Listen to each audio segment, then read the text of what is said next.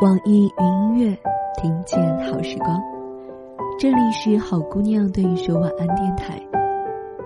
每晚一个故事，一首歌，一句晚安，就让豆花陪着你吧。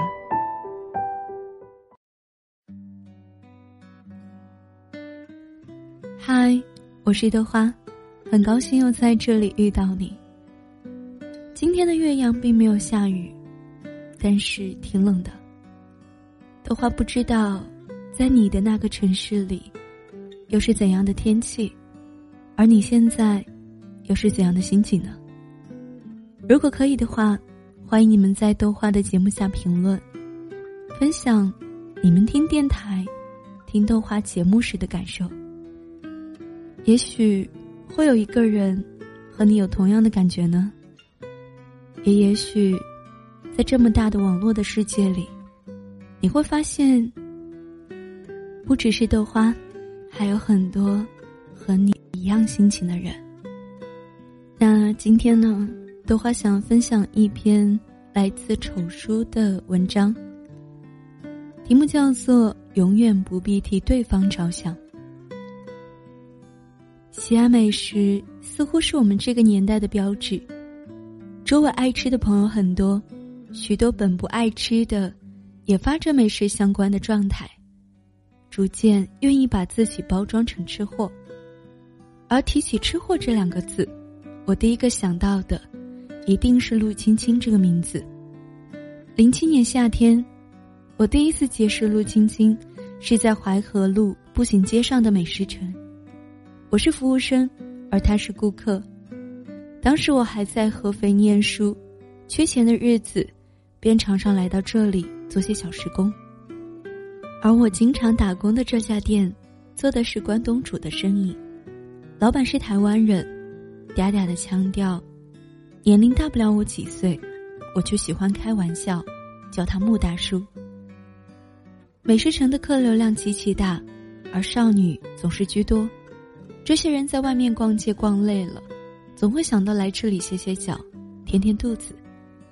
所以呢，每天需要招待的顾客很多。我为什么对陆青青的印象深刻？是因为他也叫我的老板穆大叔，和我的叫法一样。第一次他来，几乎是蹦蹦哒哒的来到我跟前，他没有抬头瞧我一眼，就叫穆大叔，而直接冲着锅里的一堆丸子喊道：“我要点这个，记好了，大叔，给我来这个，这个，还有一串这个。”我笑了笑，问他：“你还需要别的吗？”他听到声音不对，抬起头朝我看看，愣了一下，说：“嗯，我走错了吗？还是换老板了？”我告诉他没有走错，穆大叔有事出去，我是新来的帮手。而他冲我友好的示意了一下，接着直言不讳，抱怨起了别家的关东煮有多不地道。而吃完以后。他留下了一些成人自考的复习资料，让我转交给穆大叔。而原来他们本来就认识，只是我刚刚来，不清楚情况。怪不得我每次叫穆大叔的时候，他总让我换一个称呼，因为这个称呼可以让他心跳加速。而转眼过去两个礼拜，陆青青还没有光顾我们店，穆大叔着急的问我说：“他临走的时候。”没说些别的吗？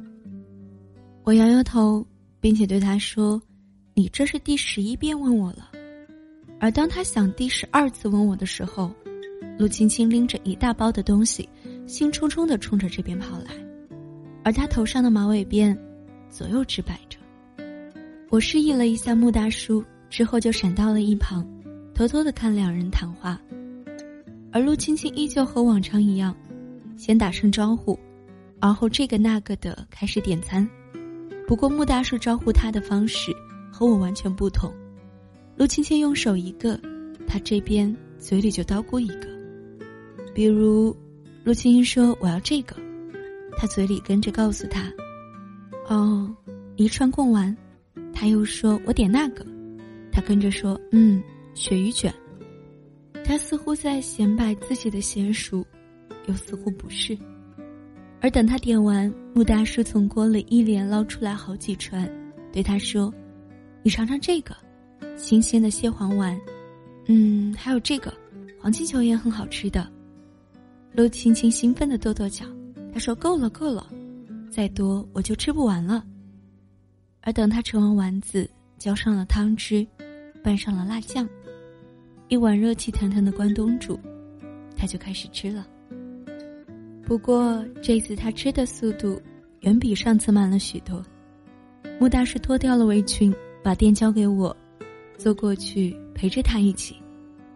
而等着盯着他吃完，穆大叔带回瓷碗，摆放好他给的东西，目送着他离开。陆青青也时不时的回头，示意自己走了，让他别送。而等到穆大叔回过神来，我拍了拍他的肩膀说。大叔可以呀，按台湾话怎么讲？大叔把正妹。他翻了我一眼，转了面墙，一直跟我说：“那又怎样？反正我们是不可能在一起的。”我问他为什么不可能，大叔告诉我说：“陆青青是高材生，她自然希望找一个有学历的男朋友，所以，她才拼命的复习忙自考。”虽然说入学不用考试，但如果想拿到毕业证，必须一门一门的不断的考试。我安慰他说：“其实没必要特意去考的，各有各的优点，各有各的活法，说不定姑娘更看重你的，就是你的厨艺呢。”他叹了叹口气，朝着我苦苦一笑，一句话都没说。零八年的春天，北京。正在准备着举办奥运会，而合肥却发生了一些事端，而为了不再惹出事端，各大学校就决定封校，学生没有得到系主任以上领导的批准，不得离校。那段时间，我就没再出去找兼职。穆大叔，等到差不多六七月份，暑假时分，我再出来活动，走遍整个美食城，竟再也找不到穆大叔的踪影。我试着拨通他的手机，他才告诉我说，他五月份就搬出来了，现在在屯溪路的南面，自己单独开起了一家店面。我问他缺不缺人手，他跟我说，想来就来吧。结果当天，我从步行街打车过去，花了将近二十块钱。而关门前干了三个小时的活，他看到我这么直爽。打完之后，又决定请我吃饭。吃饭的地方是河工大的食堂，走路过去不到二十分钟。等到点完菜之后，我俩坐下来谈谈近况。聊着聊着，我问他：“陆青青怎么没跟他在一起？”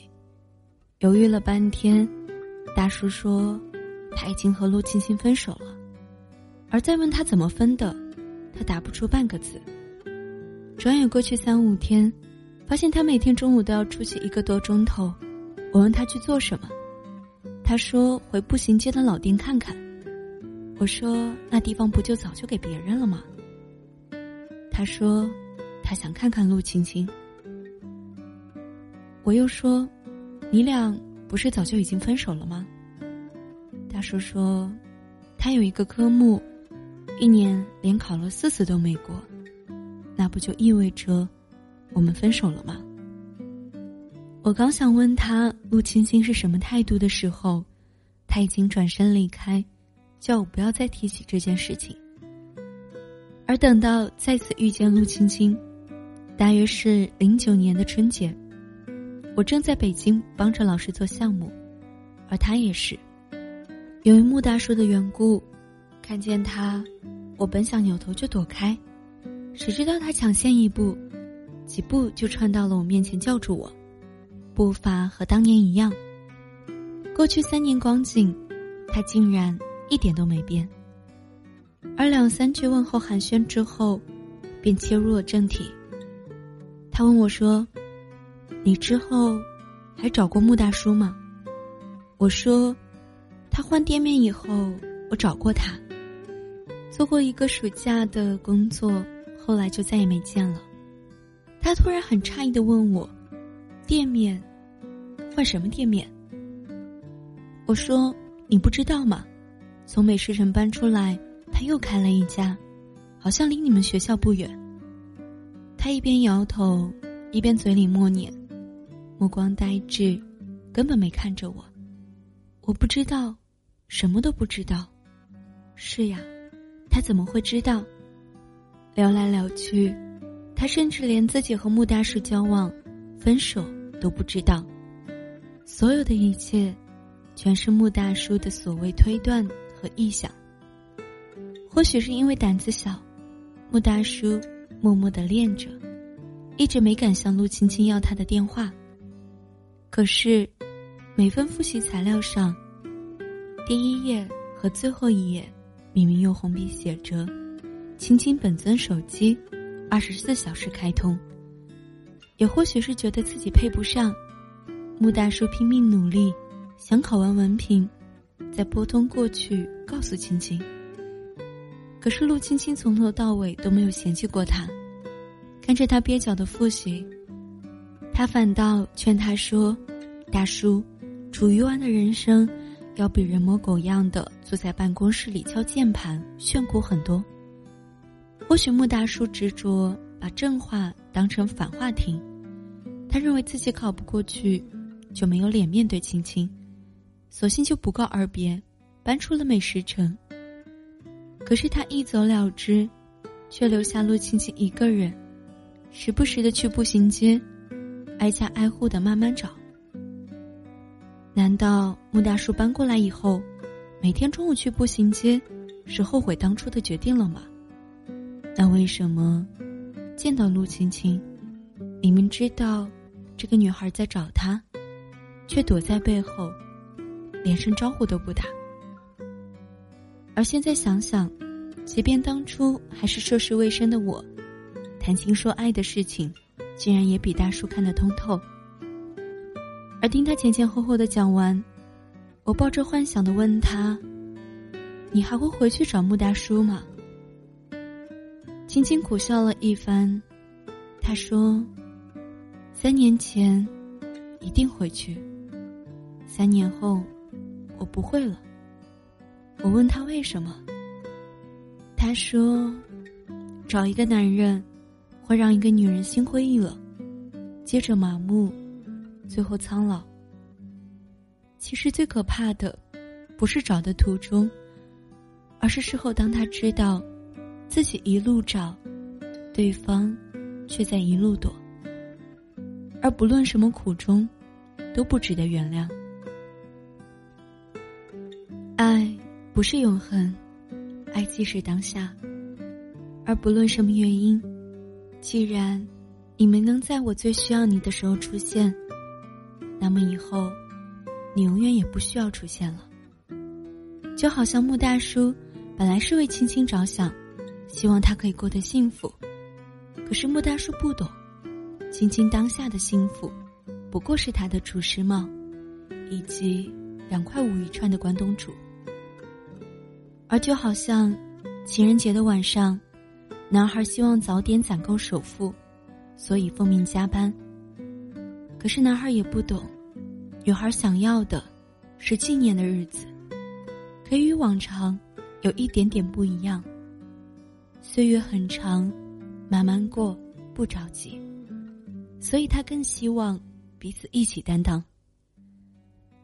就好像圣诞节前夜。吉姆为了送妻子一套发梳，传的金表，而德拉为了给丈夫买一条白金的表链，则卖掉了自己的长发。他们尽管为彼此舍弃了最宝贵的东西，心思痴好，爱也厚重，而得来的梳子和表链，却变得毫无用处，远不如当初的秀发和手表。而并不是每一件事爱对方。替对方着想的名义，都可以变得伟大而有意义。关键我们想到的，必须是对方真正想要的，不然，你真的不必永远替对方着想。好啦，这就是我们这期的故事，永远不必替对方着想。嗯，其实，在现实生活当中，我们总是会遇到这样的问题：对方会觉得你不够爱他，因为你给的东西并不是他所要的。可是，往往你都会觉得，我已经把自己最珍贵的东西给了你，为什么你还会这样觉得呢？也就好像是故事里的穆大叔，他想要靠自己努力，可以得到文凭，然后和陆青青。可以过上幸福的生活。可是穆大叔也不懂，也许青青喜欢他，也不过就是关东煮。他并不想要穆大叔也和他一样有着高学历。而在你的生活当中，你又有多少次觉得舍弃了自己最珍贵的东西，可是对方并不是最想要的呢？嗯，这就好像。我想要给你这么多东西，可是你并不愿意接受，所以呢，很多时候就会吵架，会有矛盾，会有冲突。其实呢，在你给对方之前，两个人好好沟通，好好的谈一下，不就知道了吗？尽管你为彼此舍弃了最宝贵的东西，可是得来的东西并不是他们想要的。那也没有任何的意义。所以呢，并不是每一件事情，以深爱对方、替对方着想的名义，都可以变得伟大而有意义。关键，我们想到的，必须是对方真正想要的。所以呢，在这里也是告诉大家，和一个人交流沟通，是很重要的。而且呢，也不能太自我，一定要。体谅一下对方，也要关心一下别人的想法，因为毕竟不是一个人，或者和朋友、和家人也是一样的。有时候在朋友的关系当中这样相处，你总觉得对于这个，我付出了很多，我觉得他是我最真心的朋友。可是也有很多时候，这个人并不把你。当做他最好的朋友，也有可能是你给的，并不是他想要的，而他心中认为他最好的朋友，才给了他最想要的东西。所以，不管是什么关系，也不管是什么问题，首先我们要做的，一定是沟通，还有理解。嗯，所以呢，希望大家可以好好的。和自己想要表达的人，好好的说，这样才能知道别人最想要什么，而不是你那样傻傻的，什么都想给，掏心掏肺的给，可是你给的对方却并不喜欢呀。那今天呢，故事就讲到这里吧。豆花的心情也分享完了。那在节目的最后呢，豆花来讲讲最近关于节目、关于你们自己一些收获吧。这段时间收到了特别多的鼓励，就是嗯，说豆花声音好听的，说喜欢豆花讲的故事，说豆花很温暖，能够在夜晚给你们这样的陪伴，所以很感谢豆花。其实豆花一直都觉得很谢谢你们吧。正是因为有你们的存在，所以，我才可以在晚上讲故事给你们听，所以，也才能够陪伴你们呀。嗯，就好像是一种依赖和被依赖吧。豆花依赖着你们的存在，而你们也可能在孤独。或很无助的时候，依赖着豆花的声音，或者故事。所以，其实我们不必要互相感谢，要感谢，就感谢能够在网易相遇吧。可能现在大家用音乐软件不会第一个想到网易云音乐，但是豆花相信，日后慢慢的，大家都会知道有这样一个音乐软件。也会知道，在这个上面有很多很多在努力做着电台的人，也会有更多的人知道豆花，知道好姑娘对你说晚安。也会有更多的人知道，你们也和他们一样，在听着节目，听着同样的心情。那豆花也希望能够在你们孤独无助的时候，给你们一些温暖，给你们陪伴。这里还是好姑娘对你说晚安电台，感谢你们的收听，感谢你们听豆花一直在讲废话。那在节目的最后呢，豆花想送上一首来自梁咏琪的《有时候》。尽管很多时候我们都不知道，给什么才是对方真正想要的，我们总是在自顾自的付出，然后又失去。可是有的时候，豆花也希望能够好好的在一起吧。互相懂得，互相珍惜。嗯，祝大家都可以幸福。我是豆花，我在岳阳，晚安，做个好梦。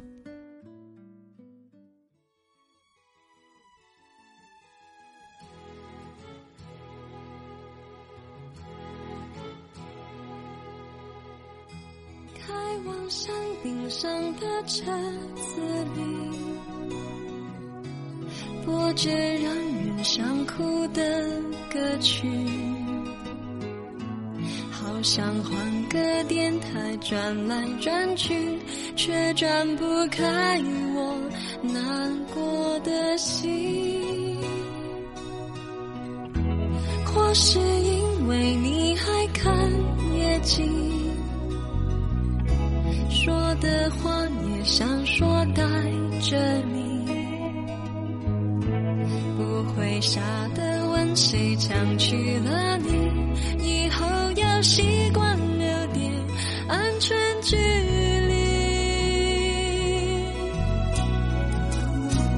有时候交谈变得空洞，沉默却像沟通，当情人那么沉重。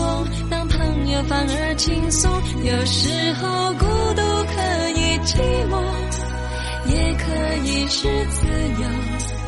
能安慰自己的人，比较容易快乐。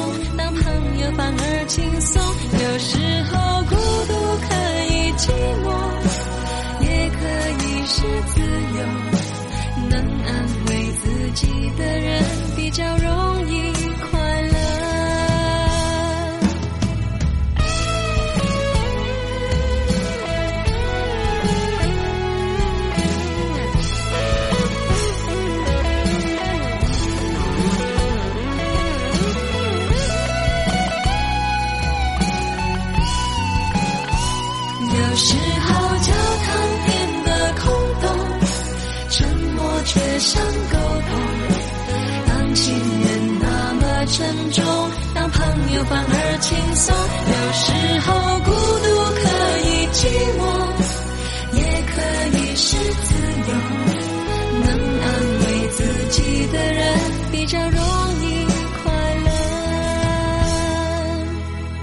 能安慰自己的人比较容易快乐。